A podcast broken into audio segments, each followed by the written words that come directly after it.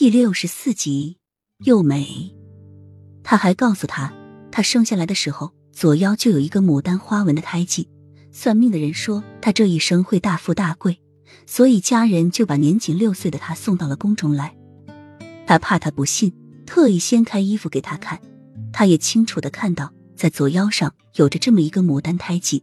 他笑着说：“长大后我会娶你。”让你一生都富贵荣华，享用不尽。自己虽然年小，但是却清楚的知道自己在说什么。他是第一个走进他内心的人，第一个让他感受到温暖的人，也是除了母妃他最珍惜的一个。所以他要娶她。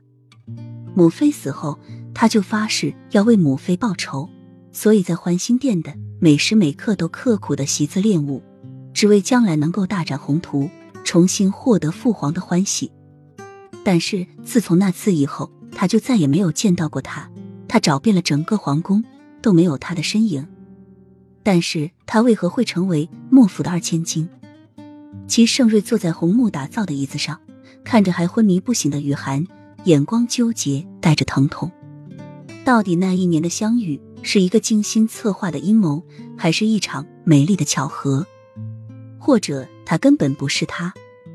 雨涵缓缓睁开双眸，身下是柔软的床，眼前是华贵的家具、气派的房间。雨涵眨动了一下眼睛，他现在应该待在铁笼里，脑袋也没有之前那么晕眩，腿上也没有丝毫的疼痛，就连身上也感觉不到任何的痛处。这是怎么回事？他中了毒，还被那个暴虐的王爷逼着和一只狗？难道这是一场梦？又没齐盛瑞看到雨涵醒了，眼中抑制不住喜悦，轻轻叫了一声。雨涵猛地收缩瞳孔，浑身一颤，一双布满恐惧的眼眸怔怔的看着眼前突然间变得柔和的齐盛瑞。于梅，他怎么知道他叫于梅？齐盛瑞本是试探性的叫了一声，但是雨涵眸中除了那浓烈的恐惧之外，竟闪过一丝意外和惊讶，所以他确定他是幼梅。